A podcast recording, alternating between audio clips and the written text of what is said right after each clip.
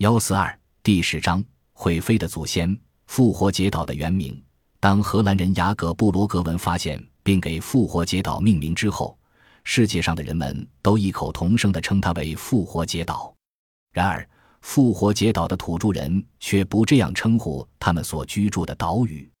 考古学家克里斯托马斯在研究复活节岛的土著语言时得知，复活节岛土著人称他们的岛屿为吉比托。奥吉赫努阿，吉比托奥吉赫努阿的意思是地球的肚脐或世界中心。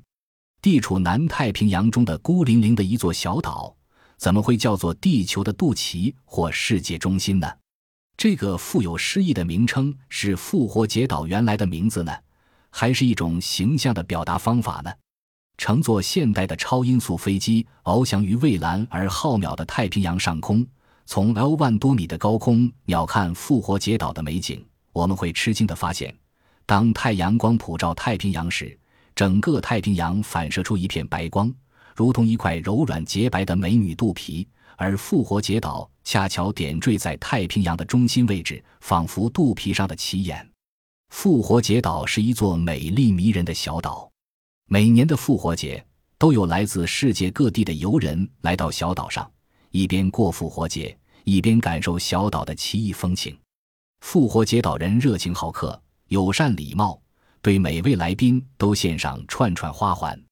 男女青年能歌善舞，每逢节假日，男人颈套花环，裸露上身；女人头戴花饰，下穿雨裙，跳起优美的雨裙舞。这种舞蹈同夏威夷的草裙舞相似。这一发现令人诧异。复活节岛上的土著人告诉考古学家们。他们对所居住岛的称呼是从祖宗那儿听来的。难道说古时候复活节岛上的人曾在万米高的空中看见过自己所居住岛的位置吗？这样的假设仿佛不能成立，因为人类飞上天空只有百来年的历史呀。